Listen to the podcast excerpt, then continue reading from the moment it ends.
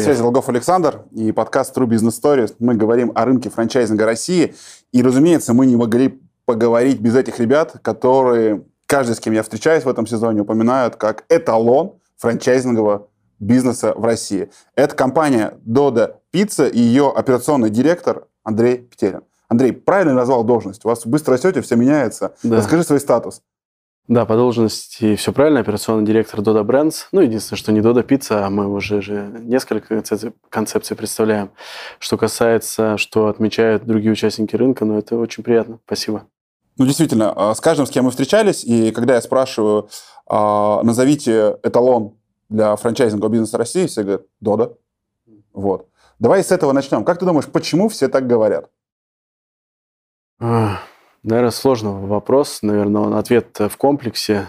Наверное, такое ключевое, что приходит сразу на ум, что все-таки у нас э, достаточно большая открытость. И через эту открытость э, ну, видны, скажем, там все принципы взаимодействия с партнерами, какие-то успехи, выручка, бренд. И, наверное, вот эта открытость, она создает какое-то доверие. Ну вот, наверное, отсюда э, идет. Ну а второе, естественно, я надеюсь, что это все-таки наши принципы, наши подходы которые отмечают участники рынка. Угу. А насколько комфортно вот так работать под открытой, под вот под этим, хотел сказать, под лупой, не знаю, под вот софитами, под, под, под софитами, под стеклом, да? Ну, то есть это же очень сложно, когда ты не имеешь права на ошибку, то есть а, хорошо, когда ты тренируешься где-то, да, ну то есть тренируешься, mm-hmm. тренируешься, тренируешься, не знаю, я занимаюсь баскетболом, да, мы потренировались, ты можешь что-то ошибиться, что-то сделать, потом выходишь на игру, и, ну, там, там уже показываешь результат, да. А здесь ты всегда на игре, да, всегда вот под светом событий, как российский футболист. То есть ты не можешь ничего сделать, а все равно осудят, да, то есть не имеешь права mm-hmm. на ошибку. Насколько тяжело? Ну, скажем так, э, к этому нужно было привыкнуть, э, особенно если ты сам по себе закрытый человек или пришел из какой-то закрытой системы. Но, скажем так, вот я помню первые такие случаи, когда нам, а давайте сделаем всю выручку открытой. Такие, да как? А у нас же там эм, рынок будет видеть, что у нас есть неуспешные точки там где-нибудь там в каком-нибудь миллионном городе, и мы, соответственно, не сможем продавать франшизу. Но, с другой стороны, был ответ такой, что э, это наша тогда будет задача сделать там выручки большими. И, ну, то есть вот это наша открытость, это такое сжигание мостов. Эм, и, собственно, а сейчас это уже привычка, мы сейчас этого просто не замечаем. Работаем, работаем каждый день. Ну, скажем, все открыто пишем.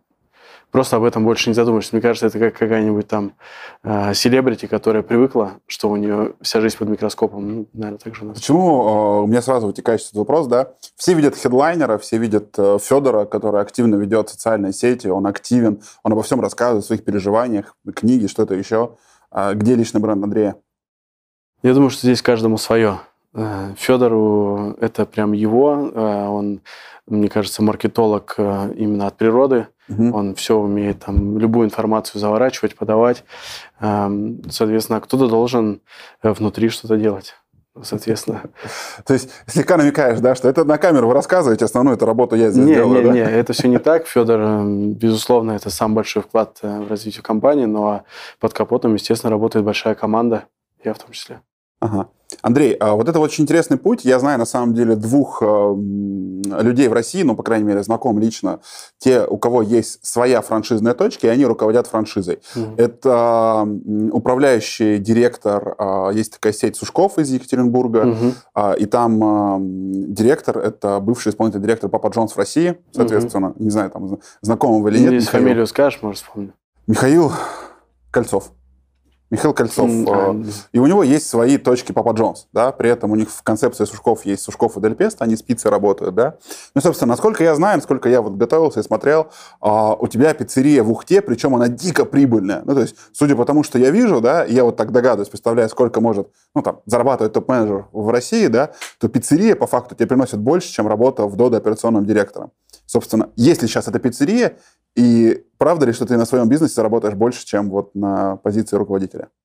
Ну, то начну, да, с материальной стороны. Эм, э, если взять меня как топ-менеджера, то есть заработная плата, есть еще эм, моя роль как партнера, да, ну или, скажем, опцион, акции, а.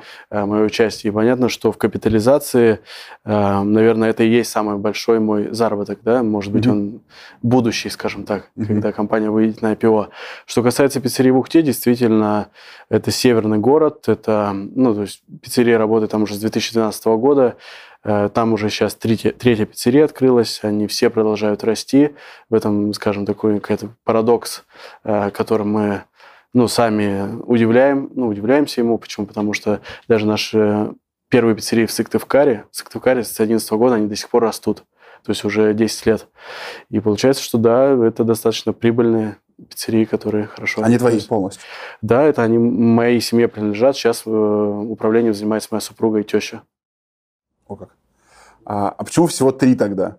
Ну, то есть почему не больше? А, потому что мы ограничены только Ухтой. Я изначально не, планировал, не планировал выходить куда-то в рамках именно франшизы Дода дальше. То есть я сосредоточился только на работе в управляющей компании, поэтому у нас был этот город, и мы в этом городе развиваемся.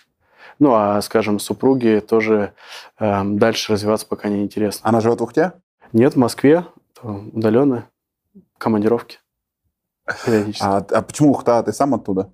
А, скажем так, да, когда я учился в Ухте, университет заканчивал, и потом я переехал в Сыктывкар, и когда мы с Федором уже работали в первой пиццерии в Сыктывкаре, как раз было предложение от него, что а давай ты откроешь пиццерию по франшизе. Ухта была как самый логичный вариант, потому что То он 300 твой... километров от Ухты, ой, от Сыктывкара. Твой путь начался с того, что ты устроился в Додо на работу? Да, да. да. На должность? А, на должность, э, ну, скажем так, я пришел к Федору и говорю, Федор, я хочу быть партнером, хочу развивать вместе этот проект. Тогда Сколько тебе лет было? Лет было... Ого, сложный вопрос. Так, сейчас 39, ну, значит, 29 лет. 29 а, лет мне было, и 2011 год, получается, тогда пиццерии было всего несколько месяцев. И я пришел к Федору, говорю, давай, Федор, я хочу быть и партнером, и хочу развиваться. Он говорит, ну тогда, а я работал до этого в банке, мое последнее место работы, ну и плюс собственный бизнес, там несколько было, э, несколько бизнесов. И Федор говорит, ну готов пойти на кухню? Ну, все изучить, стать менеджером смены, потом управляющим пиццерии, а там дальше посмотрим. Ну, я, естественно, готов. И, по сути, вот за 2-3 месяца я уже управлял пиццерией и, соответственно, занимался вообще в целом развитием компании. Слушай, а, хорошая, хорошая, мне кажется, такая правильная история. А, и я так понимаю, твоя франшиза, а, она стала очень успешной. Она была в какой-то момент времени, мне казалось, она, по зарабатывала больше, чем как часть, франш... часть точек, которые были в самом Сыктывкаре, да, именно в Ухте. Уже сейчас историю не вспомню. По-моему, да, когда там по выручке в Ухте обгоняли mm-hmm. Сыктывкар, но это, скажем, еще город просто газовиков, нефтяников, он еще Я знаю, у меня там есть, э, я чуть-чуть не рассказал, да, чтобы было понятно. Я на самом деле нормальный такой игрок франчайзингового рынка. А у меня 270 точек лазерной эпиляции, в том числе есть точка в Ухте, и в Сыктывкаре две точки есть. У меня сеть чебуречных чебуреками, 170 точек. Мы тоже международные, мы в Таллине работаем. Mm, вот, круто. Там, классические. Сеть сникер химчистых, Никон Фэш, парикмахерский. И вот сейчас еще запустил в этом году доставку доставку мяса на рынке доставки, то есть мы а, возим. То есть я такой, люблю запускать такие серийные, mm-hmm. но они с небольшими инвестициями, быстрыми сроками окупаемости, вот такие проекты, они интересны, ну, как бы вот мы их масштабируем, и я вот замечаю, вот об этом хочу поговорить, да, когда мы говорим о России, очень много людей пытаются смотреть на Москву или зайти в Москву, да. И вот с коллегами я встречался до, там, Кофикс, э, они говорят, вот московский рынок, мы московский рынок, да. При этом я вижу очень интересный парадокс российского рынка, когда ты запускаешь какой-то проект, ну, то есть в, в хорошем городе, и там просто стреляет настолько хорошо, да, ну, то есть вот мои точки чебуречные, да, то есть мы, у меня, mm-hmm.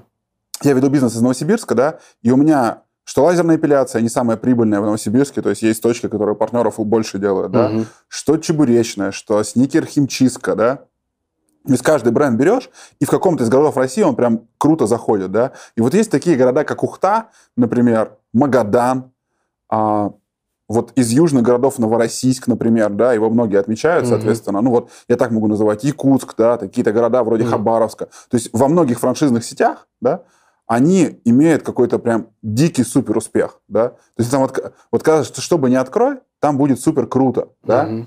Вот, и э, есть ли у вас такие города, ну, как бы в сети, соответственно, и как думаешь, вот, есть ли у тебя какой-то совет или параметр, вот я бы сейчас хотел покупать франшизу, то какой бы вот такой супер город в России выбрать, где недорогое открытие и дико стреляет? Какие бы ты города назвал? Mm-hmm. Да, это интересный вопрос. Э, я думаю, что, безусловно, здесь имеет э, значение покупательская способность, поэтому все северные города, кажется, что как один можно туда относить. Ну, то есть э, Якутск я тоже к ним отношу, да, ну, понятно, что это северный, но я имею в виду, что это восток уже все-таки. Угу. А восточные города, мне кажется, там у нас тоже достаточно высокие выручки почти везде. Я, наверное, это объясняю все-таки отсутствием конкуренции. То есть такой неразвитость рынка, и когда ты туда приходишь с хорошим продуктом, он почти сразу выстреливает. А что касается других каких-то уникальных случаев, ну вот э, ты ответил, э, отметил Новороссийск. Вот у нас действительно там тоже продажи очень большие. Есть город, например, Невиномыск, где это там 100-тысячный город, Ставропольский край. В общем, по-моему, Ставропольский, да, не где-то там, где-то там. Да, там, значит, там 100 тысяч населения, там тоже сейчас у нас Артур Мирокян, наш партнер, сделал уже 5 миллионов выручки. Ну, то есть вообще необъяснимо. Э, вроде такой обычный город, почему именно там стрельнуло. Мне кажется, что там все-таки два фактора фактор это тоже это отсутствие конкуренции такой развитости. Mm-hmm. И второе, очень качественная работа партнера. Когда ты даешь прям реально очень крутой продукт, хороший маркетинг, то вот за счет этого рост быстрее. Магадан. Магадан сумасшедший у нас. Вот там сумасшедший. несколько месяцев и больше 15 миллионов выручки. Да. Слушай, а, у нас просто есть там партнер, э, девушка, да, ну, я ее очень люблю, уважаю. А, она прикольная, но это такая, знаешь, вот девочка-девочка как бы, угу. да, это платье, загорелое, ногти вот такие, да. И она, открыв одну студию лазерной эпиляции, у нее уже три, и они все битком забиты, и она всегда в лидерах по выручке. Mm. И каждый партнер говорит, покажите ее, что это за гений. А мы стараемся не показывать, что я понимаю, они сильно расстроятся. Ну, то есть, при всем уважении к ней, там нет какой-то супер операционной, э, ну, такой эффективности, или сказать, что она прям сильный менеджер какой-то, mm. да, что-то крутое. Она такая, ну, и она начинает какие-то вещи рассказывать, да, mm. а у нас такой вот эпиляция женский бизнес, она говорит, я просто, а, а, ну, верю в своих девочек, они стараются. Я понимаю, что вот там, что не открою, мне кажется, да, mm-hmm. оно будет стрелять вот очень круто, да. Мне кажется, такие вот концепции в Магадане, ну, я не знаю, счет чего, да, но вот они просто показывают какую-то феноменальную эффективность и такой вопрос. А обратный вопрос. Рынок Москвы вот до, до 3-4 года назад говорил о том, что слоганы такая «Битва за Москву», по-моему, вы тогда да, называли, да. да? Вы бились, бились за Москву. А, я понимаю, что вот пандемия планы скорректировала, и, может быть, сейчас что-то вернулось. Но вот сейчас а, вы на какой стадии, да? Победили, еще бьетесь, передумали. Угу. Что с московским рынком? Скажем, московский рынок для нас, э, почему мы объявляли битву за Москву, потому что мы сюда пришли последние, если брать наших конкурентов, Доминос, Папа Джонс, ну, плюс э, все равно тут много других э, небольших игроков. Приходя последними, естественно, нам было сложно, потому что бренд никто не знает, мы видели точки конкурентов, где ну, просто они, скажем, в ужасном состоянии, где видно, что плохой менеджмент, и эта точка там делала 6 миллионов рублей, у нас глаза на лоб лезли. Ну, понятно, что 6 миллионов – это все возможно, но когда при таком качестве работы они это делали, и ответ был в том, что уже просто очень большая клиентская база, то есть вот продолжительное время на каком-то рынке, оно в любом случае тебе дает э, высокий оборот. И на каком мы сейчас статусе? Ну, я думаю, что мы на пути к победе. Ну, то есть мы, э, скажем... А те... А где? Ну вот, если за 100%, знаешь, как загружается, mm. вот, mm. и где этот ползунок из точек, насколько он заполнен сейчас? Сколько вам еще? Mm. Я думаю, что через пару лет мы будем выше всех конкурентов, серьезно. По числу точек, по обороту? А, ну, скажем так, по числу точек мы будем, наверное, где-то вровень, а по обороту мы, я думаю, что будем обгонять. Угу. Ну, то есть сейчас понятно, что мы говорим о доминосе, и, скажем, поэтому скажем, те темпы открытия, которые у нас сейчас есть, те темпы роста выручки, они рисуют такой позитивный тренд.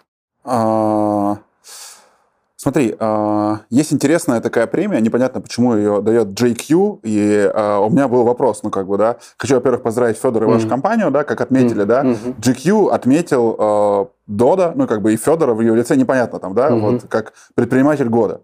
У меня при всем уважении к Федору вопрос, за что? Ну, как бы, что в 2020 году Дода сделала такого крутого? Мне кажется, ну, делали раньше гораздо крутого, сейчас просто такое естественное развитие. То есть я не видел каких-то больших всплесков в 2020 или за прошлый год. Может быть, я что-то пропустил. Вот как ты считаешь, за что вас отметили именно в прошлом году? За какое яркое событие? Как? Я думаю, что это накопительный эффект. Да? Ну, mm-hmm. то есть я думаю, что э, когда-то это должно было случиться. Ну, хотя я вообще не знаю, как работают механизмы выбора э, в GQ. Э, но, скажем, наверное, то, что я бы отметил для нас самое значимое, это все-таки уверенный рост, который продолжился и в пандемии в том числе. Да? Понятно, что у нас доставка, и это все сыграло нам где-то на руку. Ну, а второе, наверное, самое большое событие, то, что мы вышли за пределы пиццы. И, соответственно, текущие ядринки, ты донор 42, и мы сейчас уже начинаем открывать с тестовыми партнерами. Это значит, что, ну, по крайней мере, мы все верим, что в следующем году мы уже начнем более активное масштабирование. Ага. Ну, то есть такого, может быть, я что пропустил, что-то значимого, как бы, да? Вот, не знаю. Там, ну, ну, скажем так, да. Dream в этом году мы планируем сделать выручку 40 миллиардов рублей. Э, это, Скромно так. Да, это, мне кажется... Да дохера это, ну давай это, так. Это дохера. Ну, соответственно, мне кажется, уже это можно отметить. А, слушай, а как... Вот смотри, давай так, когда смотришь на вас, да, видишь, куда вы прошли, долго были операционно убыточные, да, то есть это на самом деле, вот для тех, кто занимается франшизами, всегда подсвечивают, что, ну, очень много надо вкладывать в управляющую компанию, чтобы построить значимый бренд на рынке, чтобы потом этот. И я видел много предпринимателей в России, да, которые вот, дойдя до какого-то роста, я их называю режим такой сытый котик, да, угу. он как бы существует у тебя в квартире, дома ходит, да, но ты не заставишь его ловить мышей, не заставишь его быть каким-то таким. Он такой сидит, такой довольный, у него все хорошо. Вот. А я прихожу к вам в офис, да, и у меня есть, ну, так, я со стороны прихожу, mm. да, то есть мне кажется, все хорошо. То есть у вас растут обороты, угу. растут выручки, как бы, да, вы запускаете новые концепции, вы прибыльны, да. Угу. Вот э, считаешь ли э, ты, что вы в режиме сытого котика, и э, вытекающий отсюда вопрос, если нет, то что мотивирует лично тебя, ну, как бы, э, вот, за что-то биться? Вот Москву почти победили, что угу. дальше? Смотри, такой немножко философский вопрос, но я бы так по-философски ответил. А, вот э, все зависит от того, что ты, к чему ты стремишься, к результату или к пути, да, ну то есть что важнее, да, там э, Евгений э, Черняк в своем Бигмане задает сейчас вопрос или задавал. Вот мне кажется, что наш ответ в пути, и поэтому результаты, ну то есть мы получили сегодня результат, но завтра он уже ну, есть он и есть. А что дальше-то, да? А завтра ты снова живешь, завтра тебе хочется новых каких-то вызовов, новых челленджей. Вот, и поэтому, мне кажется, это как раз есть философия компании. Просто не то, что там вот мы все, там, не знаю, купили себе, там, не знаю, машины, квартиры, что-то, да, и все на этом успокоились, а наоборот, счастье в том, что ты каждый день там делаешь что-то новое, прыгаешь еще на новый уровень, какие-то новые горизонты открываются. Вот это круто. А какая у тебя машина? Не, у меня машина очень простая. Мне, я мотоцикл себе купил. Вот это то, что меня драйвит. Ну, там, Харлей 2-3 миллиона стоит, да? Ну, не Харлей, а Дукати. А, ну да, 2-3 а. миллиона. Ну, это, а машина простая? Машина Toyota Camry, но у меня сейчас нету цели даже как-то, ну, большой какой-то потребности купить себе там Mercedes. Уже давно можно было это купить, но как-то нету потребности, не знаю. Слушай, а, отсюда вопрос. Ну, как бы вот э, сейчас компания, которая зарабатывает, да, зарабатывает на франшизы, она вкладывает в свое развитие, ты зарабатываешь на рынке, э, ну, то есть Ухты, ну, то есть mm-hmm. я там вижу, то есть, ну, mm-hmm. мы можем представить, я думаю, что оборот там в Ухте у тебя около 20-25 миллионов с трех пиццерий, да? Там нет, там сейчас э, в районе 17 миллионов. 20, ну, давай ну, так. Там только пиццерия только открылась, да, в районе 20 будет. В районе 20 будет оборот э, сети, то есть ты там, ну, последние лет 5 зарабатываешь неплохие деньги, да? да. А куда ты вкладываешь? Куда я вкладываю? Ну, во-первых, э, я в Ухту в ту же самую вкладываю. Эм, ну, понятно, что есть какие-то такие бытовые, там, не знаю, квартиру в ипотеку купил в Москве. Есть какие-то еще такие сторонние небольшие проекты, инвестиции. Но, Инвестициями скажем, занимаешься? Да. Нет, просто не знаю, может, там покупаешь акции Дода, если их можно купить, еще что-то. Ну, я, я к этому подводил. А, ну, скажем, акции Дода конкретно не покупаю, но да, можно сказать, что инвестиции. Ага. А почему не покупаешь акции Дода? А, потому как что дают? есть определенный пакет, и, мне кажется, правильная стратегия будет диверсифицироваться. Ага. А, исходя из этого, смотри, вопрос, да, вот у тебя есть франшиза в Ухте, франшиза Дода Пицца, да, угу. формируешь какой-то капитал. Вот, э, находясь в рынке франчайзинга России, вот, если не Дода, не а, Donor 42 и не Drinkit, то какую франшизу ты бы купил? А, это очень сложный вопрос. У меня, наверное, прямо ответа именно в, как бренда сейчас никакого нет. Я бы больше ну, смотрел... Давай, да, я бы смотрел на подходы. Вот я думаю, что вот ты говорил, что ты записывал интервью с фит-сервисом. Мне кажется, что эти ребята по философии близки. Да? Есть, э, не знаю, э, Ну, есть ряд компаний, у которых есть просто принципы, которые именно на... Что за принципы, Андрей? Ну, на развитие, принципы на развитие, на клиента, на, на изменение жизни людей к лучшему. Ну, пусть это звучит немножко высокопарно, но именно вот это мотивирует. И когда вот ты приходишь в компанию, не знаю, мне кажется, мне страшно немножко, потому что я за пределами Дода бы потерялся сразу. Потому что настолько ты уже привык э, работать в такой культуре, атмосфере, в этих принципах, э, что если бы я куда-то вышел и пришел и видел бы немножко другие подходы, я бы точно запарился. Ну, возможно, у меня был бы выход это что-то свое открывать с теми а. же принципами. А если говорить о рынках, то какие рынки? Ну вот кроме фит-сервиса, автосервис, э, что еще?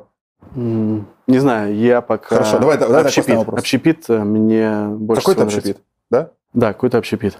Ага. Мне нравятся там рестораны высокой кухни, там то, что делает Борис Зарьков, например.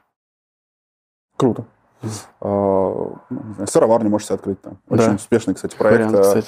Я, мы работаем в франчайзинговом рынке, к нам периодически, мы в регионах находимся, очень, ну, много с кем общаемся, да, и к нам приходят, где-то консультируются. И вот мы сейчас э, общаемся с ребятами, у которых сыроварня, как Новиковская говорят в Новосибирске, она одна из самых, ну, та же история, да, mm-hmm. она сильно успешнее в Новосибирске у них, чем э, сыроварня в Москве, вот по юнит экономики, да, с учетом mm-hmm. цены аренды особенно, как бы, да, и чек он плюс-минус одинаковый, это же удивительно, там, ну, как бы, mm-hmm. разница в недвижимости, да, и вот они говорят, что это там типа супер успешный проект, причем вот как бы никак не оцифровать этот успех, да, и то, что при всем уважении к Аркадию, да, то, что они дают эту франшизу, ну, как бы, да, угу. ну, собственно, давай так, не сильно чего-то дают, да, но, угу. тем не менее, они довольны, потому что они сильно окупились, да, угу. а, и это, говорит, типа, очень круто, поэтому, мне кажется, вот если в Ухте, да, открыть что-то подобное, наверное, тоже будет заходить. Ну, Общепит – это вообще самая безопасная сфера, как мне кажется. Есть ритейл, там, продуктовый, в том числе это кровавый океан. Да? Угу. Общепит, возможно, это тоже уже очень конкурентный рынок, но, э, скажем, это такой самый безопасный, потому что люди будут есть всегда, но они много чего еще будут делать другого, но общепит это все-таки, не знаю, защищен со всех сторон, по моему мнению. Слушай, Если ты делаешь да. качественный продукт, то у тебя все будет хорошо. А, вот смотри, в, в прошлом году да, был дикий, ну и сейчас, наверное, идет да, дикий рост э, концепции dark store, да, то есть это вот, ну, mm-hmm. вот все, что да. касается логистики. Дикий рост э, dark kitchen, да, особенно в Москве. Mm-hmm. Вот. И э, я выходя на этот рынок, да, то есть мы открыли доставку шашлыка, такой mm-hmm. продукт, шашлык, соответственно, mm-hmm. да, и открыли его в режиме kitchen тоже, да. И я ну, как бы, зайдя на этот рынок, понял, насколько тяжело в этом рынке сейчас конкурировать за курьеров, да, угу. что мы ловим огромный диссонанс, когда у меня повар, он не хочет работать поваром, ну, как бы, да, с образованием и с мясом, потому что он говорит, смотри, вот там курьеру, ну, как бы, мягко скажем, ничего делать не надо, но платят больше, соответственно, да, и э, мы открылись в Химках здесь, соответственно, и мы очень тяжело находим, по крупицам находим курьеров, да, и вот я хотел об этом спросить, я представляю, какое, как тяжело, например, в Москве, на всю Москву, Москву, да, искать курьеров. И при этом, э, ну, как бы я в рынке нахожусь, да, и у нас точка сейчас mm-hmm. в Новосибирске есть. В Новосибирске нам один из ваших там, менеджеров, управляющих приходил на собеседование на проект, да, и он тоже рассказывал, что очень тяжело искать курьеров, и что вы просто очень активно работаете там со студенческой аудиторией, например, mm-hmm. со, чуть ли не со школьниками начинают уже mm-hmm. работать, да. Вот расскажи сейчас, вот если бы я сейчас развиваю какой-то общепит в Москве или э, в России, ты говоришь, что безопасно, вот связано с доставкой, да, насколько тяжело сейчас вот с персоналом, да. Все говорят о том, что проблема 2020-2021 года в общепите это персонал. Курьеры, ну, с учетом, допустим, наверное, в Москве, в Москве не приехали угу. там, граждане Узбекистана, Киргизстана угу. и остальных республик, да, что персонала поваров тоже катастрофически не хватает. Как это у Дода сейчас? Угу. Ну, скажем, этот вопрос очень актуальный. Я согласен, что он актуален для всего рынка. И мы, наверное, самый такой кризисный момент словили в конце прошлого года, где-то, наверное, даже с осени, когда вот прям особенно Москва просела очень сильно, да, то есть по людям и по курьерам, и по сотрудникам кухни. И действительно, эта задача, она сейчас вообще, мне кажется, не имеет тривиального какого-то пути решения.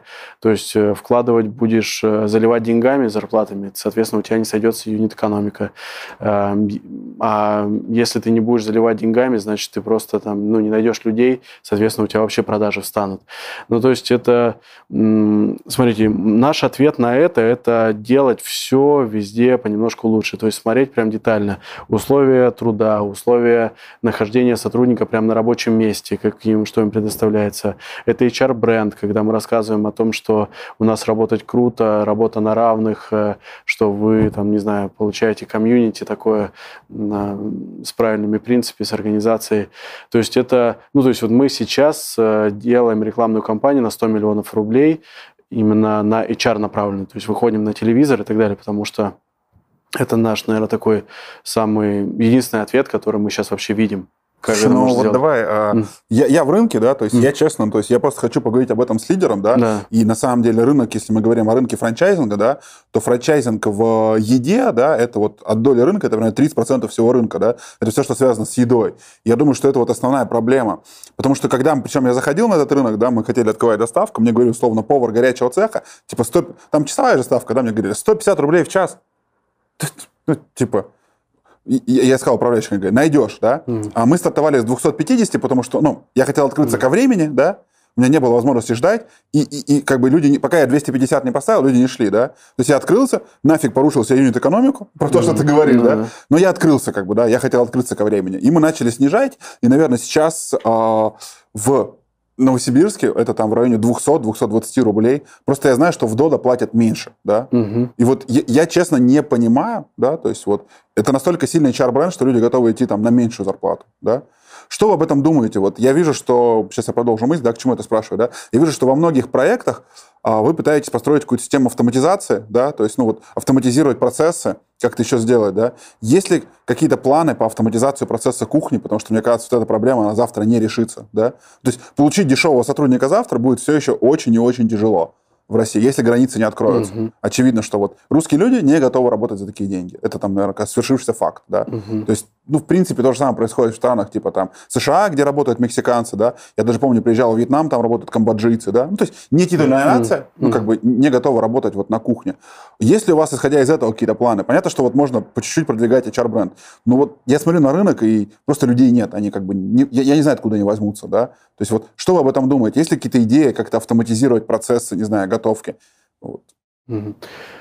Ну, смотри, если мы именно переходим в автоматизацию производства, то э, здесь, скажем, наверное, в роботов мы не идем прямо здесь сейчас, да, ну, скажем, там, в такие уже совсем технологии. Хотя понятно, что у нас э, совместные проекты есть, и, скажем так, в фоновом режиме мы постоянно этим занимаемся, общаемся с этим рынком. А что касается оптимизации работы на кухне, то, естественно, производительность, вот у нас есть метрика, да, это сколько продуктов на человека в час мы производим. Естественно, здесь он, на, на этом у нас есть постоянный фокус. Вот сейчас задача именно с персоналом, это ключевая задача. Вот что можно сказать, какие проблемы Dodo Brands, э, или давайте, в частности, Dodo Pizza вот решает в 2021 году. Персонал, что еще а... в России? Я думаю, что люди это самое ключевое, это наши вообще прям самые главные метрики. Эм, что еще ключевое? А, люди и которые сопутствующие процессы, соответственно, производственная модель, оптимизация производства. А, также у нас сейчас э, в связи с тем, что, скажем, labor cost начинает расти, то, соответственно, у нас возникает вопрос с юнит-экономикой. А юнит-экономика, она за собой уже тащит и выручку, и food-cost, юнит-кост, да, то есть себестоимость продуктов. И, соответственно, а, здесь мы, например, есть томатный соус, который мы всегда поставляли от Мути из Италии. Соответственно, сейчас мы такой большой проект у нас это локализация пицца-соуса здесь в России. Угу. Мы понимаем, потому что это будет там существенная экономия. Угу. Смотри, и отсюда вот э, я люблю, я, я люблю и не люблю этот вопрос задавать, да. Россия очень прикольный рынок, да, и в России есть сферы, в которых 100% зарплат платится в серую. Угу. Это прям целые рынки. Угу. Например, рынок парикмахерских России, да, угу. там нельзя платить белую зарплату. Там просто невозможно. Почему? Потому что мастер получает 40% от стрижки. Если ты на эти 40%, ну, как бы, которые он получает, да, накидываешь налог, который он не хочет платить, да, угу. то есть вот это еще, ну, половинка, mm-hmm. да, это 60%, да, то 60% платить персоналу labor cost ни один бизнес не вывезет. Не знаю, какой он должен быть, mm-hmm. да, и нет ни одной парикмахерской в России, ни одной. Вот я в этом рынке, как бы, у меня есть парикмахерские мужские mm-hmm. 5 лет, и я много выступал на конференциях, я был бизнес-спикером в Реале, общался с всеми подряд, да. Ну, то есть, эта бизнес-модель себе непозволительна. Государство об этом знает, он так закрывает mm-hmm. глаза, ну, как бы говорит, ну, понятно, как mm-hmm. бы, да. Это как вот таксисты, ни один же таксист не работает по ТКРФ в каких-то компаниях, да. Ну, то есть там, ну, просто как, ну, все это понимают, mm-hmm. да, какой-то самозанятый, оттуда появляется что-то еще, да. И следующий рынок абсолютно серый, абсолютно весь, это общепит. Потому что там тоже cost высокий. Если начинать платить зарплату в белую, ну, как бы, да, очень сложно. Я знаю, что Дода, ну, как бы, если смотреть, вот, вот, вот, вот сложность открытости, да, если смотреть, как открывает Дода, Дода показывает свои PNL, и видно, что затраты у управляющей компании на свою розничную сеть, на PNL, да, они прозрачные, и, ну, у них тратится на персонал больше, чем у розничной сети. А партнеры, ну, как бы, все-таки не платят зарплату. Вот это решение или нет? Вот как, как вы с этим боретесь? Вот эта открытость, да, вроде бы надо понять все налоги, да, но с другой стороны, вот эту операционную эффективность не ловишь, вот этот соблазн, как бы, да, что вы об этом думаете? Ну, можете не комментировать. Да, не, не смотри, я прокомментирую. Мне кажется, здесь, э, здесь, наверное, нет каких-то больших секретов. Э, управляющая компания и есть достаточно большое количество партнеров, которые реально работают в белую. Э, когда еще партнер начинает работать в белую? Тогда, когда его бизнес уже становится достаточно большим, и, соответственно, он уже в абсолютных величинах может себе позволить просто платить налоги. Да, понятно, что у него э, рентабельность конкретной точки может быть снижена, но в целом он понимает, что ему так проще. Проще платить в белую, это меньше объяснений людям, да, больше привлекательность работы, ну и вообще просто ты можешь спать спокойно. Угу.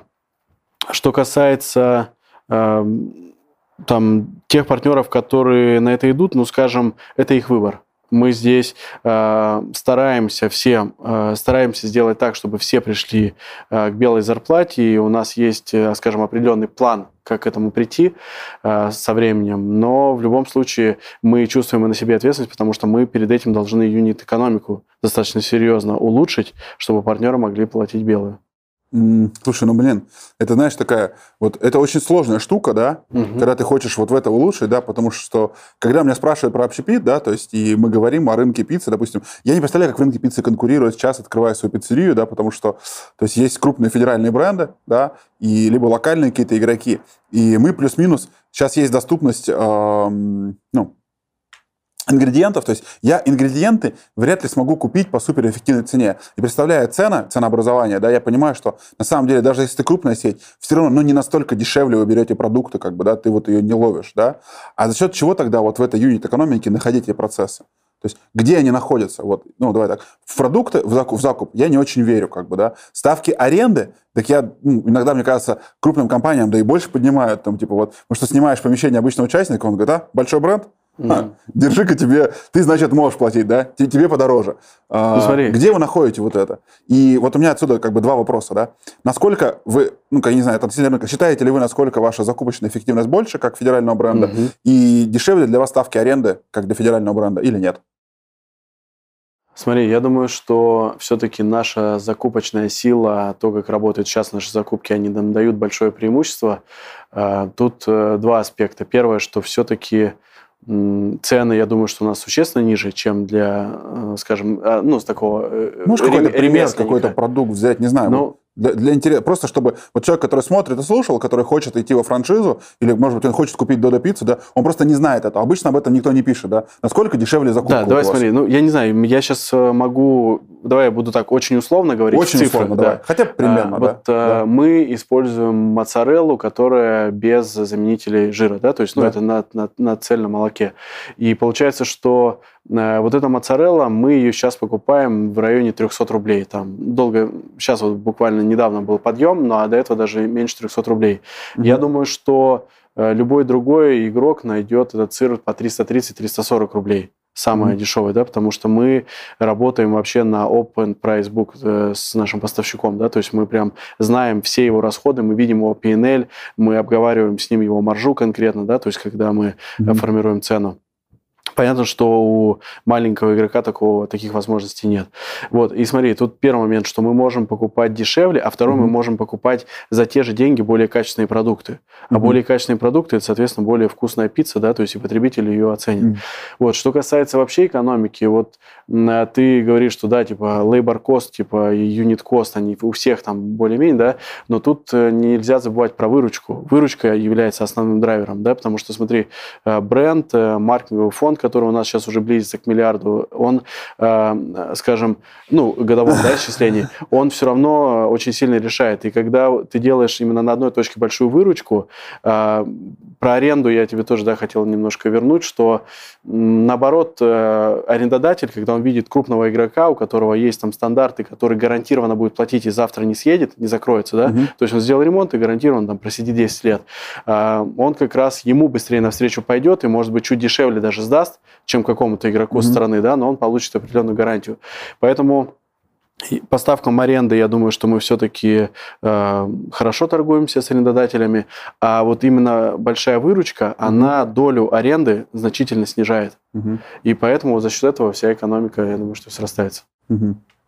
Смотри, а следующая часть, которая меня там интересна и волнует, мы все говорим, то есть на рынке франчайзинга на самом деле есть вот кто идет туда в рынок, он идет в основном, ну, либо из-за амбиций, там, либо из-за денег, да. Если говорить о мелком бизнесе, да, я очень часто говорю, что франшиза на самом деле это, ну, не самое прибыльное направление, да, оно даже сложнее, чем розница. Иногда проще открыть еще одну розничную точку, чем как бы заниматься развитием франшиз, mm-hmm. потому что это сложно и дорого, да. И вот там есть источники заработка, на которые люди смотрят, да, для небольших бизнесов это паушальный взнос, роялти, но роялти это очень долгая история. Партнер должен открыться, он должен начать платить столько, чтобы там обеспечить внимание, ну, как бы, чтобы вот дефицит, да, какой-то, mm-hmm. чтобы он как сказать, года через два вообще перестал что-то спрашивать, научился вести бизнес, да, и уже просто платил э, за факт каких-то просто сервисов, да, ну, федеральных.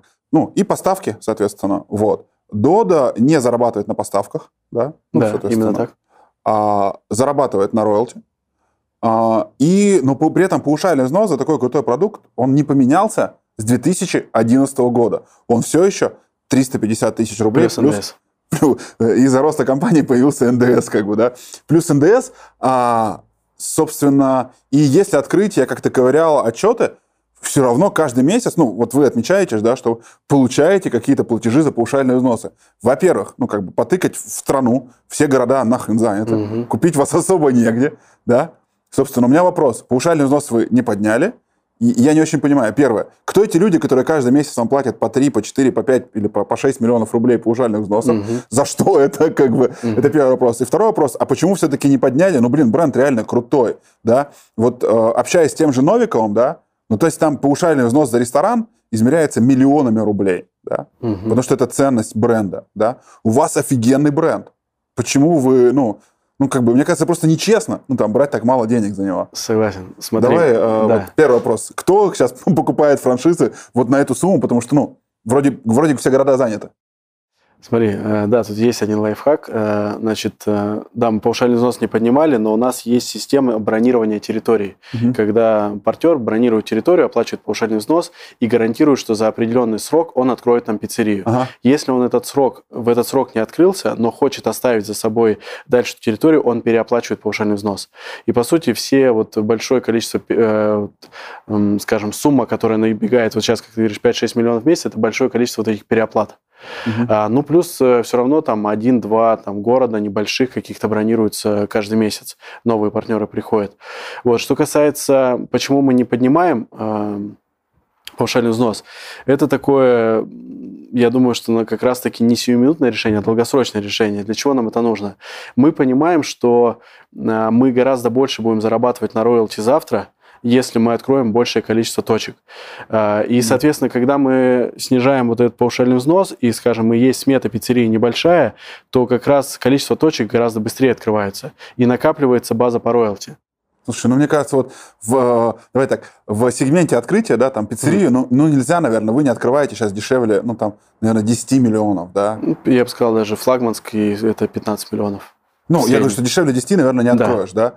И вот эти, то, ну как бы, 350 или 700 там на размазанных как бы инвестициях это не сильно большая разница. Но мне так кажется, да, то есть, и, ну, все-таки бренд, блин. И просто знаете почему? Это, это я от всего франчайзингового рынка России хочу вам сказать свое фи, как бы, да. Потому что когда ты начинаешь развивать какой-то бизнес, и поднимаешь, ты поднимаешь стоимость паушального взноса, каждый, блин, кто не заходит и начинает тебя тыкать. Это что вы собираетесь 500 тысяч брать, да? Дода вон 350 берет, да?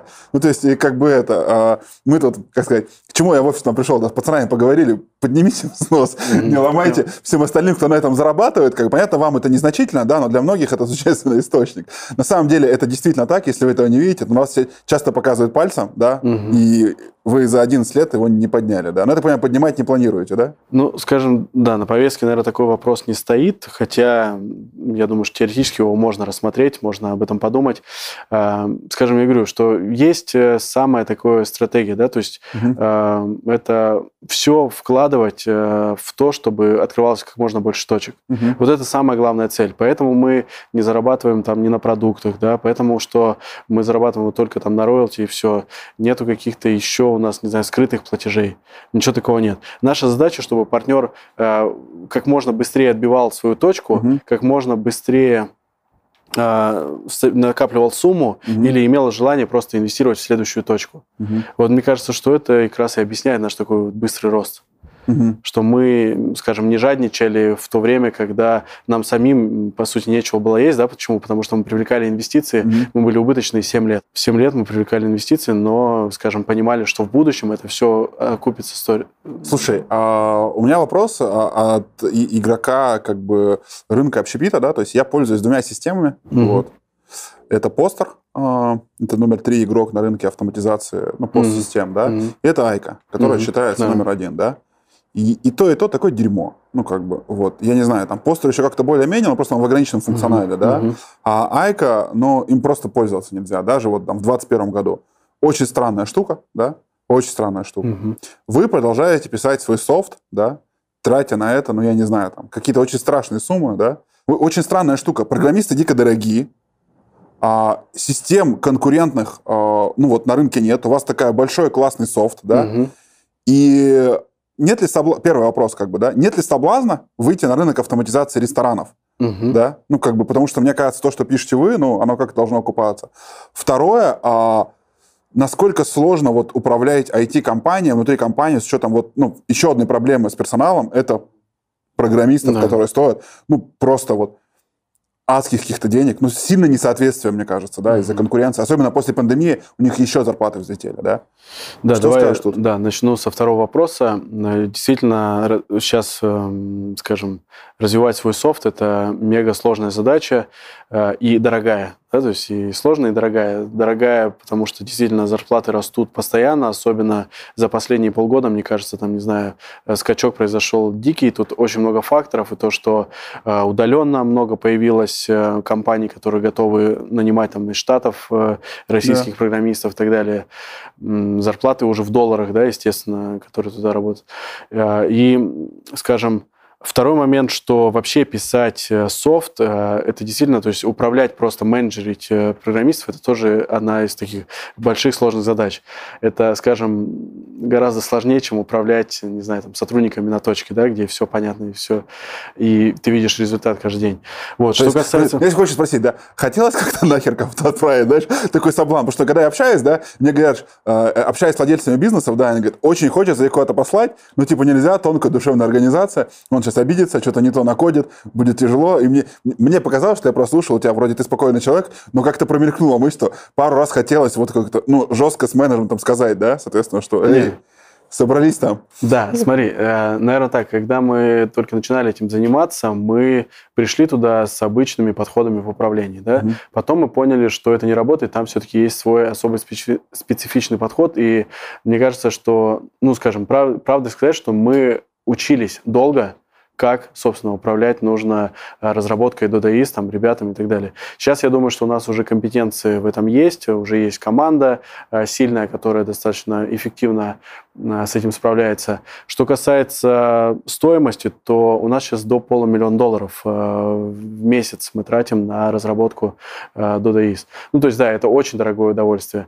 Вот. А что касается второго вопроса, первого, да, что хотим ли мы выйти на рынок автоматизации, не хотим, не планируем. И тут э, логика простая, что на самом деле выходить на, именно на автоматизацию ресторанов – это совершенно другой бизнес. То есть это уже а, конкретно писать под конкретные рестораны, э, создавать команды поддержки, там, доработки. То есть это уйти с рынка общепита, где мы сейчас занимаемся, именно в, софт, в софтверный бизнес. Поэтому, скажем, со стороны кажется, может быть, это просто, берите свою программу, там, продадите, но с другой стороны, там очень много подводных камней, и это очень сложно сделать.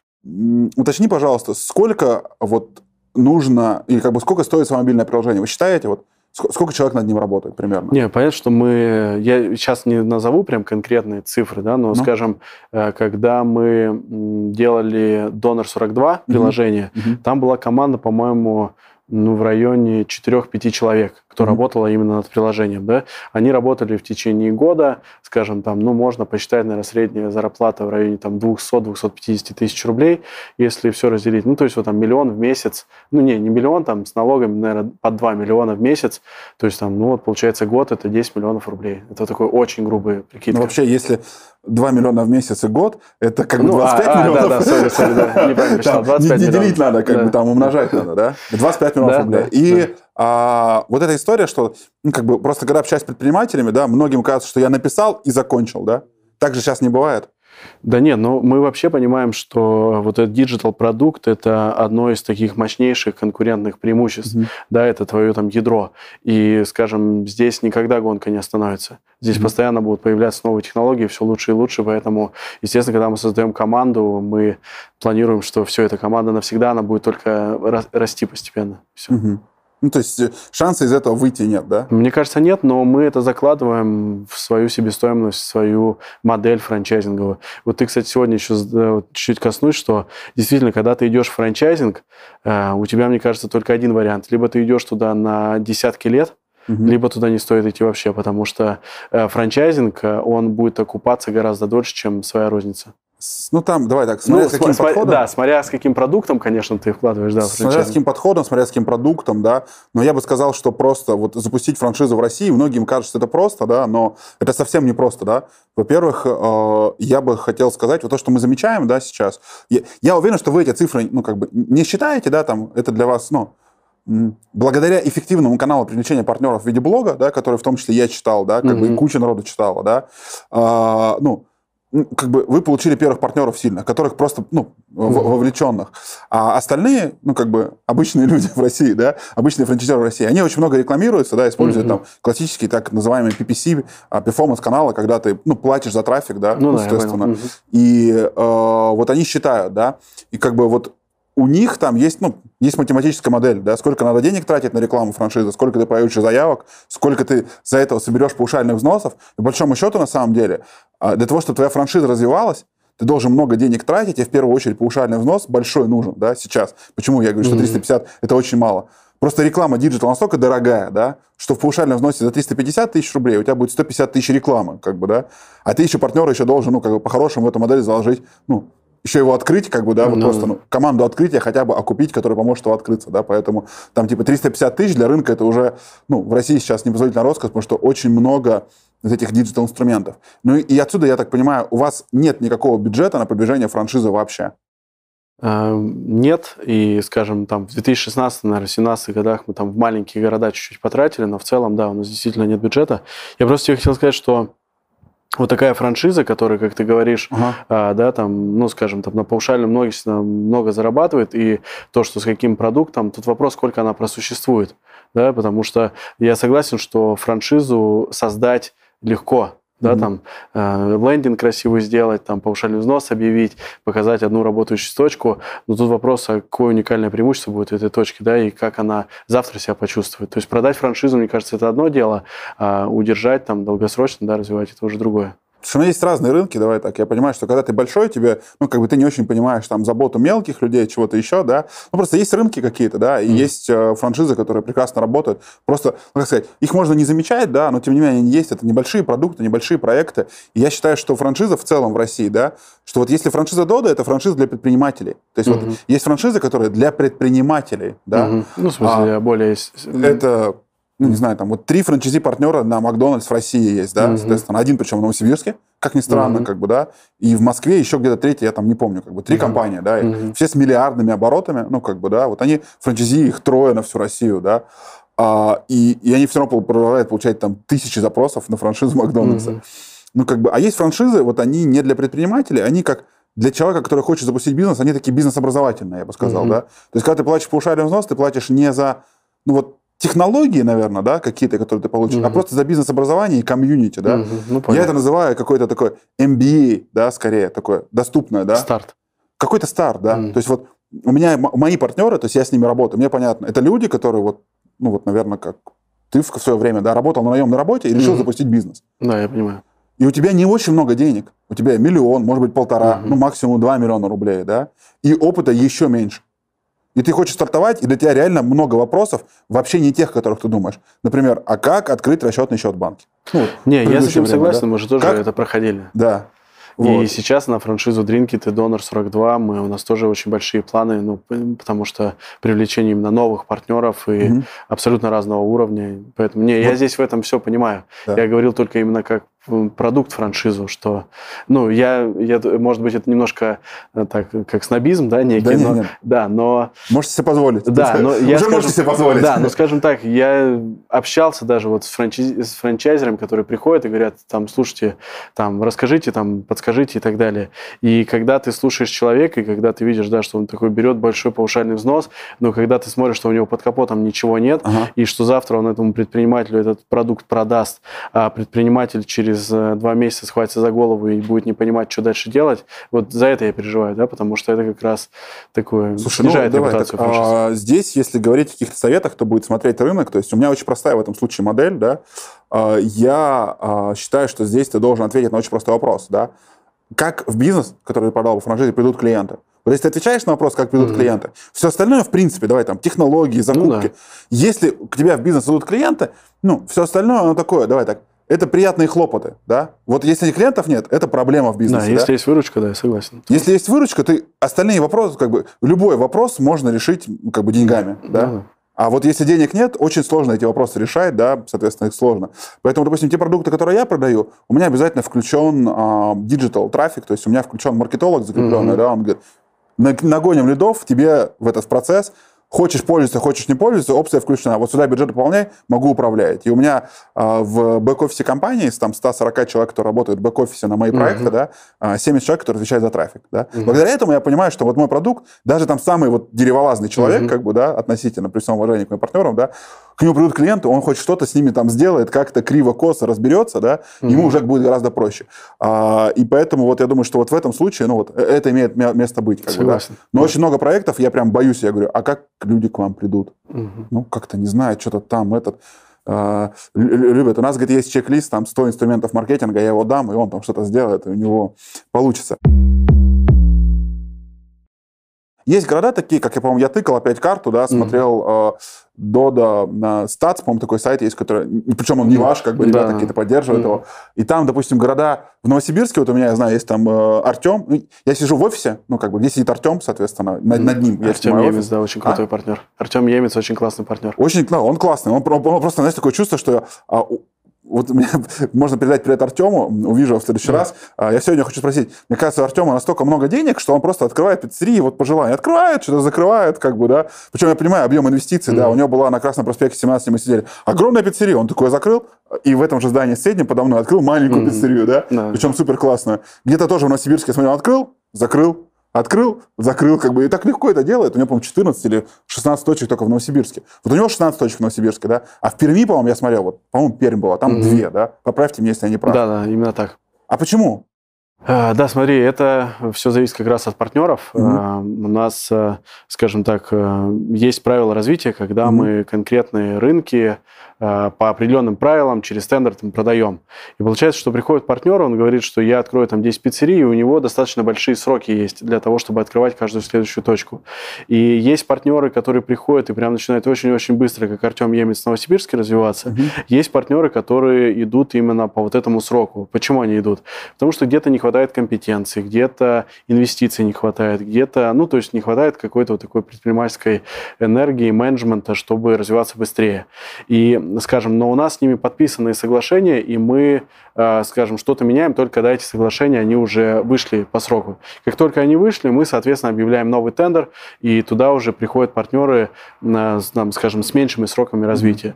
Но Пермь сейчас вот сменила владельца, и я думаю, что вот сейчас оно уже будет очень активно развиваться. Uh-huh, У нас есть Пермь, Уфа такие же, но сейчас и в Перми, и в Уфе, в Уфе будет уже активное развитие. Uh-huh.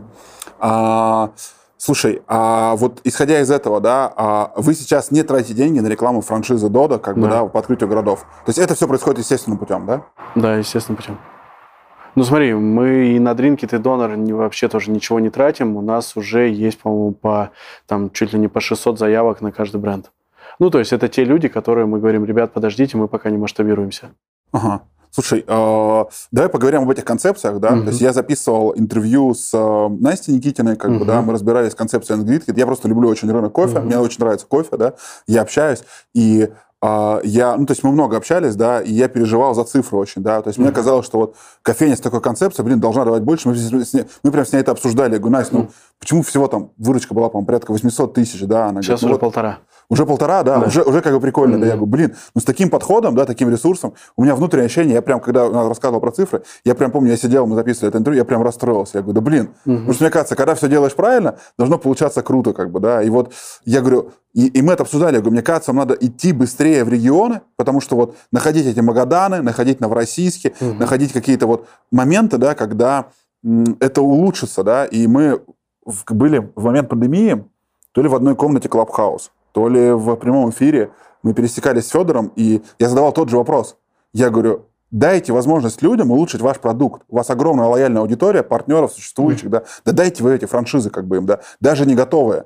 Они вам верят, и они поймут, и доработают просто быстрее. Ну, типа, 10 предпринимателей, ну, как бы, мне mm-hmm. кажется, сделают быстрее. Но все равно вы идете очень аккуратно, и, по-моему, Дринкет снова отложили развитие франшизы на какое-то время, да? Mm-hmm.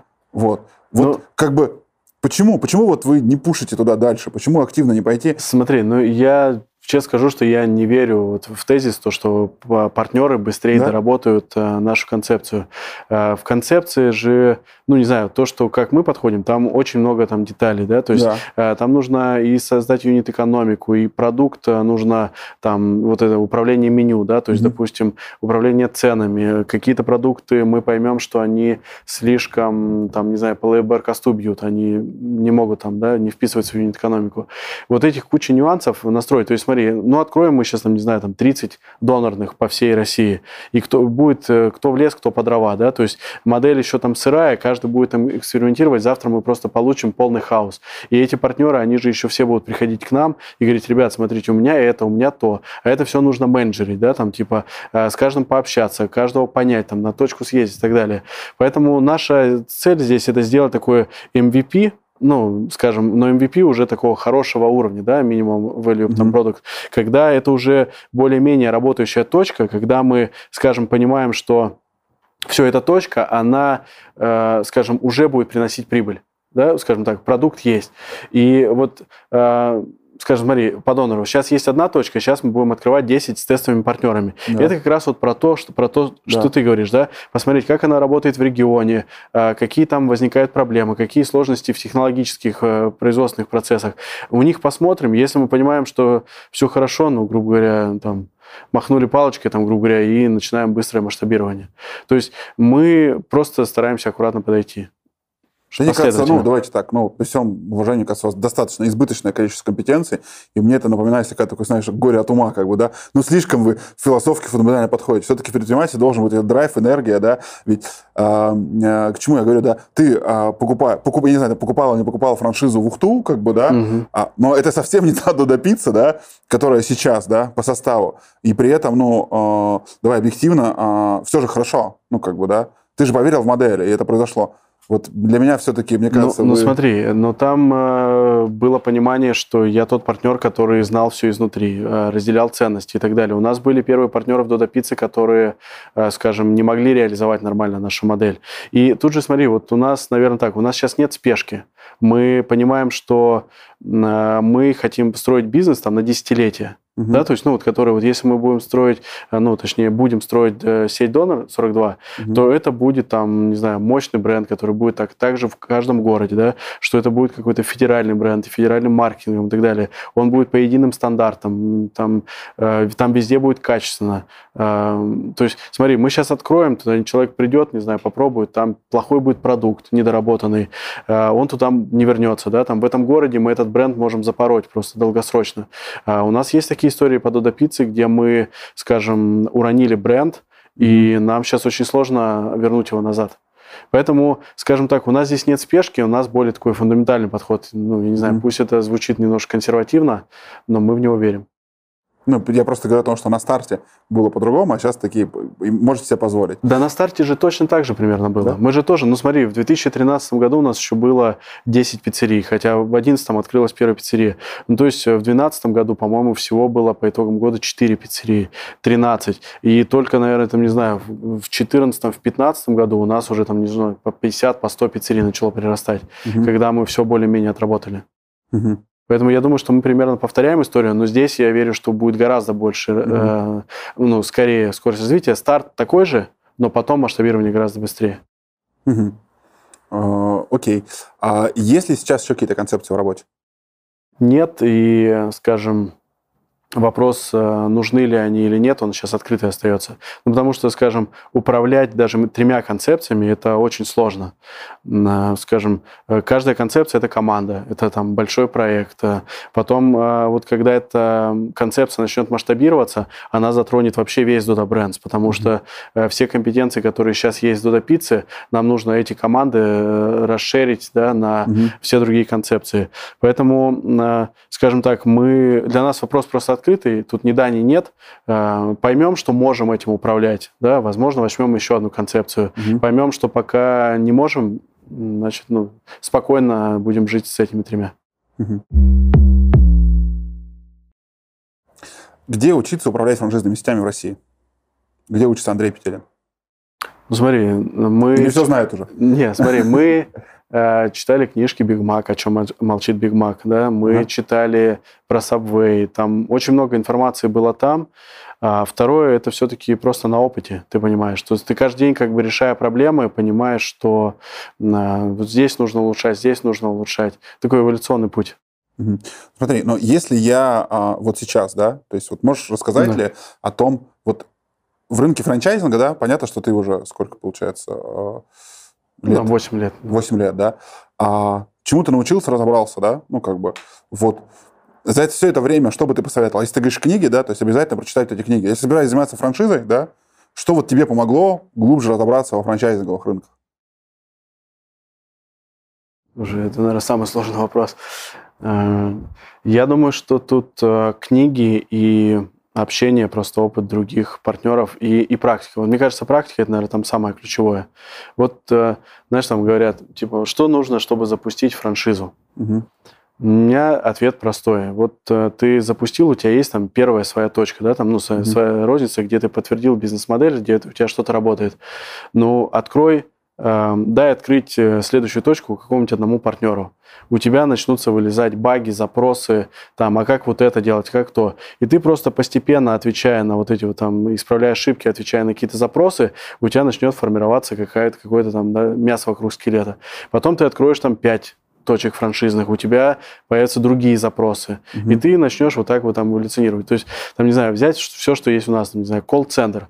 Колл-центр там появился тогда, когда появилась такая потребность. Да? То есть мы на старте вообще не думали о колл-центре. Кстати, сейчас э, колл-центр, вы убрали номер телефона везде, да? Ага. И э, я, допустим, запускаю сейчас доставку Dark Kitchen, да, я, я его даже, ну, как бы, я даже нанимать человека такого не начал, да, я говорю, идите нафиг, все в мобильном приложении, позвонить нельзя. Ну, как бы, есть маленький номер вот в углу, как бы, да, но лучше вообще не звонить, да? Угу. А вот у вас сейчас колл-центр, он как ты Ну, смотри, колл-центр у нас просто сейчас трансформировался уже, наверное, как год-два в поддержку клиентов. То есть э, это и по телефону поддержка клиентов, это и в чате сейчас уже поддержка клиентов. То есть, да, понятно, что коли, э, заказы, которые мы получаем через колл-центр, мне кажется, сейчас меньше ну, в районе 5%. Серьезно? Да, а все остальное идет, да, через мобильное приложение. Ну, я могу ошибаться, но точно до 10%. А сколько человек? Просто я помню, что колл-центр был огромный огромным проектом в Dodo, там, 3-5 лет назад, да, там больше 200 человек работало. Не знаю, могу заблуждаться, как бы, да. да. То сейчас э, это... Не, я к стыду сейчас не скажу именно по количеству человек, да, но точно, наверное, меньше, чем был раньше, и сейчас почти все операторы, они просто переквалифицировались в поддержку клиентов. Угу. Угу. Слушай, а, здесь э, понял. А, давай несколько вопросов, которые волнуют лично меня, да? Давай. Вот, а, и таких простых бытовых. А чем вот заполнен день, да, ну вот как бы классический твой день управляющего большим франчайзинговым бизнесом в России? Что ты делаешь? А, смотри, у меня, наверное, так... Ведь? Ничего, как не, бы, да? не, я, Считай деньги. Я делю день на два, то есть первый день это просто то, что какие-то проекты, а вторая половина дня это всегда встречи какие-то. Ну, встречи, их там куча, да, встречи, там, не знаю, по отдельным каким-то проектам, встречи каких-то лидеров, менеджеров там и так далее. Ну, то есть это всегда нужно наполнено. Сейчас, наверное, такая главной задачей, вот смотри, есть у нас стратегия, ну, скажем, мы ее так стратегией, может, не называем, есть план 333, угу. куда мы должны прийти вот к IPO в 2024 году. А, и получается, что есть 10 юнитов компании. То есть что такое юниты? Это конкретные рынки э, или концепции, то есть это Додопица Евразия, Россия, Казахстан, Беларусь. Это АМФ, это рынок, э, ребят, которые отвечают за развитие именно мастер-франшизы на mm-hmm. других рынках зарубежных. Э, это Донор 42, Drinkit – это э, уже внутренние подразделения HR, э, Finance and Legal, IT, э, естественно, подразделения. Вот эти вот юниты есть. И, соответственно, наша задача, чтобы вот эти юниты все сонаправленно шли в этот, э, по целям плана 333. А, соответственно, план 333 – это трехгодовое измерение. Угу. Соответственно, мы его делим на более мелкие, там, годовые. Да? То есть мы ставим цели по каждому юниту на год. Мы используем методологию OKR.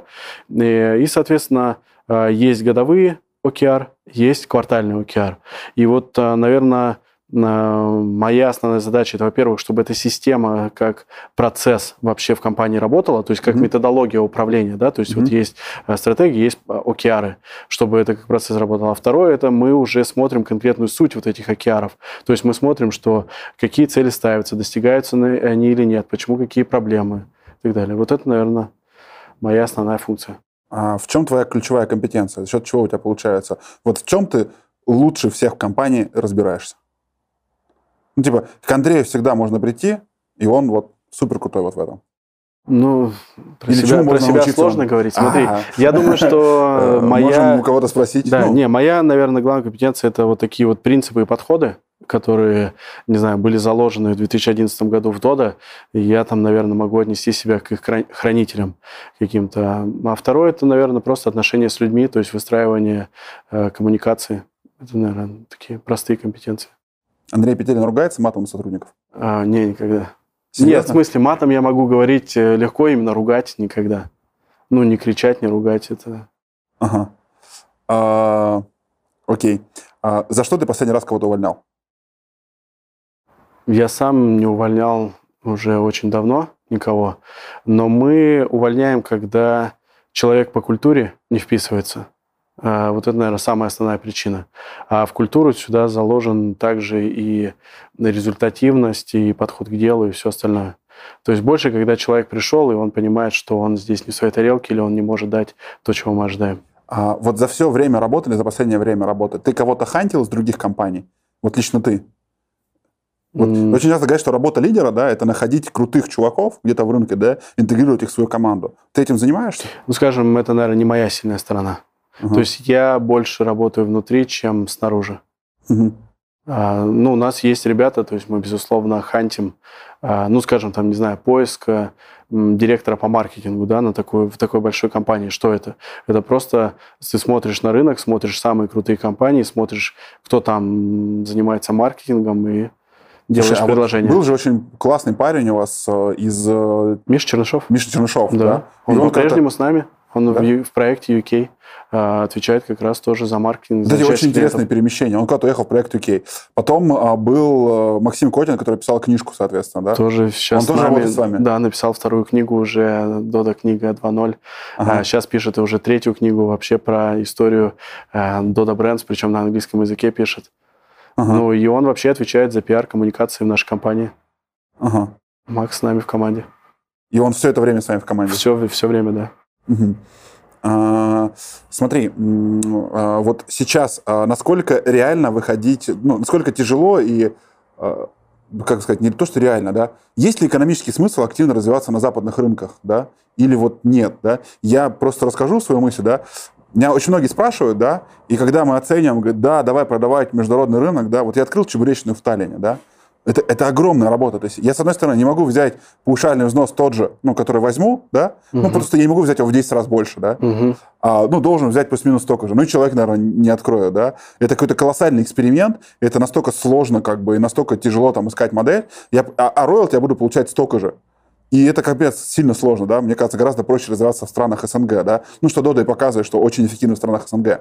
Вот для вас международная история, это она стала ключевой? Ты в нее веришь или это пока, вот, ну, насколько реально? Смотри. Насколько а... тяжело сейчас? Просто, мне кажется, рынки пиццы, они очень конкурентны. Я с тобой соглашусь в том, что это очень сложная история, очень сложное развитие, и, опять же, сюда нельзя прийти с подходом, что ты завтра очень быстро где-то отмасштабируешься за рубежом. Э, это как раз долгосрочные больше истории. Я точно верю, что для Дода это будет э, ну, в будущем, скажем, наверное, при самое большое кусок бизнеса, да, то mm-hmm. есть, ну, я имею в виду, думаю, что зарубежные рынки когда-то перерастут э, СНГ, но это будет, там, наверное, через 10 лет. То есть, и тут, э, во-первых, разные подходы, во-вторых, и, во-вторых, разные страны. Ну, например, разные страны. Э, сейчас вот, да, то, что мы закрылись в Китае, мы, по сути, не сделали никаких шагов в Штатах. Почему? Самые это, огромные рынки. Да, это огромные рынки, но это кровавые океаны, и это вот, допустим, в Китае для нас, мы наша, не можем туда выйти именно с нашей моделью. Там ее нужно серьезно там изменять, дорабатывать. Это просто новый бизнес. Да, это по сути новый бизнес. И мы понимаем, что там расфокусировка. Есть страны менее конкурентные, допустим, там, э, но там как раз можно продать мастер-франшизу. Это я говорил про другой подход. Когда ты просто находишь какого-то институционального игрока, например, там какой-то уже оператор там общепита, да, какой-то есть сильный, и ты просто предлагаешь ему еще развивать свой бренд. Он, по сути, все будет делать сам тебе нужно ему дать информационную систему, приложение, да, то есть какие-то э, комьюнити дать, он, допустим, в рынке пиццы ничего не знает, а ты ему приходишь, сразу говоришь, по сути, весь ликбез, да, там делаешь ему и э, по рынку пиццы, и он уже все развивает ее сам. Слушай, Андрей, мне очень сразу стало интересно. Вот если бы я сейчас захотел взять э, мастер-франшизу Дода, да, да, вот какую бы ты мне страну посоветовал, и сколько для этого надо денег? Сколько это стоит вообще? Какие условия? Ну, вы оглашаете же это? Да, смотри, ну мы э, вот сейчас... Э, успешны, например, в Восточной Европе угу. или на таких э, менее развитых, ну, не таких не сильно развитых рынках, да. А, вот мы сейчас, там, не знаю, подписались и с Чехией, и Словакией, Венгрии, там, вот э, в Финляндии мы скоро будем открываться. Что, ну, это очень маленькие страны, это 2-3 миллиона. Да. Это, как, это как в Перми развиваться, мне да, кажется. Не, да? Ну, да, это небольшие страны, но если ты спрашиваешь, э, куда мне пойти, ага. я посоветовал пойти туда, это небольшие рынки. Хорошо. И сколько стоит мастер-франшиза в данном случае? Мастер-франшиза мы, опять же... 350 тысяч. Я, смотри, смешно, но действительно э, в пересчете на одну точку она порядка стоит 6 тысяч долларов. Ну, то есть мы недалеко ушли. Ну, то есть это ты платишь паушальный э, взнос там сразу за 20 точек и ты гарантируешь, что ты их откроешь. Если не откроешь, то долларов. они тебе там, да, они у тебя сгорят. Подожди, я правильно? 120, всего 120 тысяч долларов? А, ну, смотри, у нас сейчас там чеки от 100 до 200 тысяч долларов. Да, примерно. За страну? Да. Да, но смотри, опять же, у нас вообще нету э, никакого а, значения имеет заработать понял. на этом повышенном взносе. А как роялти будет делиться? А, в смысле, как оно будет делиться, сколько нам? То есть, смотри, мы когда да. с мастер франчайз заключаем, мы говорим, что, вот, допустим, нашим минимум там 4 или 5 процентов. Сколько он же будет делать для субфранчайзи, это уже там второй вопрос. Да? А, но сейчас а, мы прежде всего смотрим, что они будут сначала развивать свои розничные точки. И когда они построят, они уже начнут продавать субфраншизу. А, они начнут продавать и начнут зарабатывать тоже на роялти, но ваши да. всего 4%, сколько сверху? Да. Ну, по факту там не очень много будет сверху тоже. 1-2% они будут это получать. Да, да, При но это в любом и... случае маржинальный бизнес, да. То есть даже 4%, а, видишь, наша задача как раз и построить в каждой стране достаточно ощутимый бизнес, потому что от одной-двух пиццерий там мы ничего не будем получать. Угу. А какую страну бы ты сейчас порекомендовал? Или где ты ищешь партнера? А, ну, смотри. А вот, слушай, а вот эту историю вы рекламируете? А какую именно? Ну, поиск мастер франчайзи. А, да, мы сейчас активно в этом вопросе работаем. У нас вот есть команда интернационального мастер-франчайзинга. Соответственно, смотри, они сейчас смотрят лиды и с Египта, и с, а, с Африки есть uh-huh. несколько стран, которые, ну, скажем так, именно по геополитической ситуации сейчас подходящие для развития бизнеса. А, смотрим, ну, вот в Европе небольшие вот эти страны. Восток смотрим, то есть Саудовская Аравия, сейчас у нас есть следы, у нас есть следы с Малайзии, например, да, то есть если э, туда на восток пойти. Эм, по сути, мы сейчас очень активны в этом вопросе. И если раньше мы искали таких предпринимателей, то сейчас мы больше ищем уже таких серьезных игроков, угу. которые приходят, у которых есть инвестиции, которые готовы с командой сразу же приходить строить большой бизнес. Угу. Слушай, ну круто. А, смотри, а, вот а, несколько у меня финальных вопросов осталось, да? да? А, сейчас, да, вот а, сейчас реально ли купить а, франшизу Додопицца в России? Точно реально. Вопрос в том, что Где? это будет какой-то небольшой город от 50 до 100 тысяч человек. Ага. И нужно всегда очень детально изучить город, чтобы снизить риски. У нас сейчас в России порядка там 180 партнеров. Угу. Кто-то пришел в этот бизнес уже давно. Да? А, кто-то понял действительно, как ты говоришь, что это не его бизнес. Mm-hmm. Тот, кто пришел давно, он уже, возможно, построил большую компанию, и он уже смотрит там на сторону. Он уже не хочет заниматься операционкой mm-hmm. и так далее. А для того, чтобы этот бизнес устойчиво э, функционировал, нужны новые предприниматели, которые будут приходить и, скажем, со свежей энергией будут развивать этот бизнес.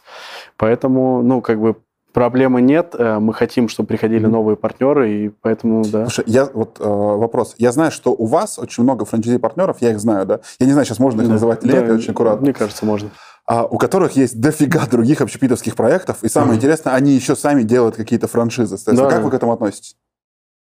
Смотри, мы на это, мы к этому, наверное, нейтрально относимся абсолютно. Нам самое важное, чтобы именно с точки зрения концентрации или в их бизнесе Дода все было хорошо. Вот если в бизнесе Дота будет плохой менеджмент, будет плохое качество, мы, соответственно, придем и скажем, слушай, ну у тебя же еще там другие бизнесы, ну там что-то не то, давай либо ты э, все делаешь хорошо в Дода, ну либо там продавай. Но да? запрета ну, нет? Э, запрета нет, э, скажем так, есть запрет на то, что если ты занимаешься тоже пиццей, да, тоже пиццей, и не то, что пиццей там в ресторане высокого кухни, где у тебя это просто там одно из блюд дополнение, да, а если ты занимаешься конкретно доставкой пиццей, то это будет проблемой, да, то есть мы попросим партнера выйти из бизнеса, если мы узнаем, что он таким занимается. Если он занимается другими общепитами, без разницы. Нормально. Да. Просто всегда, когда с ними общаешься, да, они говорят, то есть они как-то очень, очень щепетильно к этому относятся и прям вообще не любят афишировать, да? И каждый раз упоминают, и мне казалось, мне, мне всегда было спросить, интересно спросить, а с вашей стороны, как вы к этому относитесь? Да нет, смотри, мне кажется, я все все знают, Я бы, практически да? про всех все знаю, да, ну, по крайней мере, да, я думаю, что у нас многие ребята без девелоперы тоже все знают. А, ну, как бы, все все знают, они такие делают вид, знаешь, такая очень странная ситуация происходит, да, как это, знаешь, как ребенок, который пришел после дискотеки в 12, запнулся в коридоре, упал, и мама спрашивает, ты пил? Он такой говорит, нет, как бы, да, и там пахнет перегаром. И все делают вид, как бы, да, что он как бы не, не, ничего не употреблял. То есть вы к этому нормально относитесь, Абсолютно. и к этому, с этим нет никаких Ну, сложностей. знаешь, как бы больше, точнее, приятно иногда, когда партнеры говорят, вот, ребят, я, у меня есть Додопицца, да, ну, в смысле, наши партнеры говорят, и я попробовал еще другую франшизу, и я понял, блин, насколько вы там крутые, да, то есть ты, а когда же у нас какие-нибудь конфликты есть, там партнеры говорят, да вот, там, типа, вы, мы медленно, мы не в тайм, но когда они пробуют что-то другое, они в сравнении говорят, блин, не, не, ребят, сорян, все, спасибо, идем дальше. А, я понял. Андрей, а, топ-3 твоих внутренних личных качеств, почему ты предприниматель?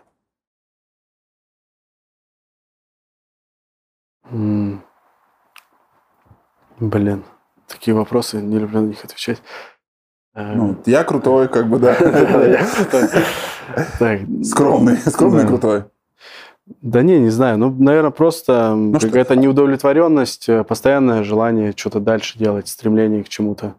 Угу. Ну, скажем, вот это, наверное, такое вот просто движет постоянно что-то что развивать, что-то делать. Угу. Самая большая ошибка в жизни Андрея Петелина? Самая большая ошибка? Ну, смотри, наверное, самая большая ошибка была у меня до Додо Пиццы, когда я открывал э, несколько бизнесов, э, необдуманно залез в нереальные долги, у меня была кредитная нагрузка, ну, я помню, в 2010 году 60 тысяч рублей в месяц, когда я как, а, ну, имел резюме управленца, я мог пойти, ну, максимум, ну, там, в коме 60 это был вообще максимум, который я мог найти. Ну, то есть я никак уже не мог обслуживать, кроме как пойти куда-то работать, а, а вечером на такси, а, ну, подрабатывать. То есть ты тот таксист, который как бы был предпринимателем, да? Они существуют. Да, да, примерно так. Ну, то есть вот это, наверное, самая большая ошибка. Ну, то есть сейчас я уже уже смотрю на ту ситуацию, как она меня ну, очень многому научила. Ну, то есть mm-hmm. мне нужно было через нее пройти, чтобы э, никогда туда больше не возвращаться, да, но это было страшно. А какие качества сейчас себе ты развиваешь? А вот ты над чем работаешь сейчас? Сейчас, наверное, такие самые качества это э, здоровье, управление энергией, ну и английский, например. У меня проблема с английским, что я его не учил никогда, а сейчас он вдруг э, нужен. И сейчас 6 часов в неделю минимум это английский. Помогает? А, ну да, уровень растет постоянно. Лондон за capital of the Britain? Yes. Yes. Ну, отлично. А, ладно. Андрей, а есть ли тот вопрос, который я должен был обязательно тебе задать, или ты к нему готовился хотел что-то рассказать, а я его не задал, и, ну, как бы мы об этом не узнали, да? Может, что-то хотел рассказать? Да, знаешь, ну, не знаю, если вот э, спросить, в чем успех нашей франшизы, да, я бы, наверное, сказал, что это э, открытость, честность с партнерами. Ага. Вот, э, скажем так, я общался просто с другими франчайзерами, они говорят, вот как вы там выстроили и так далее. Я всегда вот привожу пример, который, мне кажется, он такой основополагающий, да, вот, который нам позволил mm-hmm. э, ну, вот, по франшизе развиваться. У нас есть группа ВКонтакте, где любой партнер может открыто написать самый сложный любой вопрос, э, и управляющая компания на него обязательно ответит. Ну, то есть там нету никаких э, скелетов в шкафу, и это как раз создает доверие, отношения от партнеров, признание, когда ты что-то не можешь сделать или сделал что-то не так. Ну, там, например, ты накосячил, тебе написали этот вопрос, и ты открыто говоришь, да, ребят, мы накосячили, мы исправимся и так далее. Не знаю, там тот самый большой вот такой факт такой самый, да, такой, который может немножко быть шокирующим.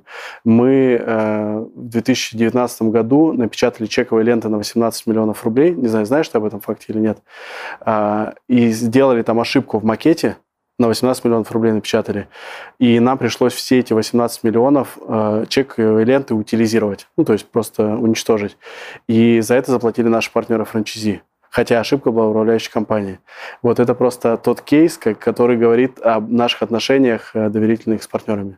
А, слушай, даже, знаешь, только это даже не за мои деньги, как бы, да, напечатано. Мне захотелось себе что-то вот даже, даже высказать, как бы, да, то есть, ну...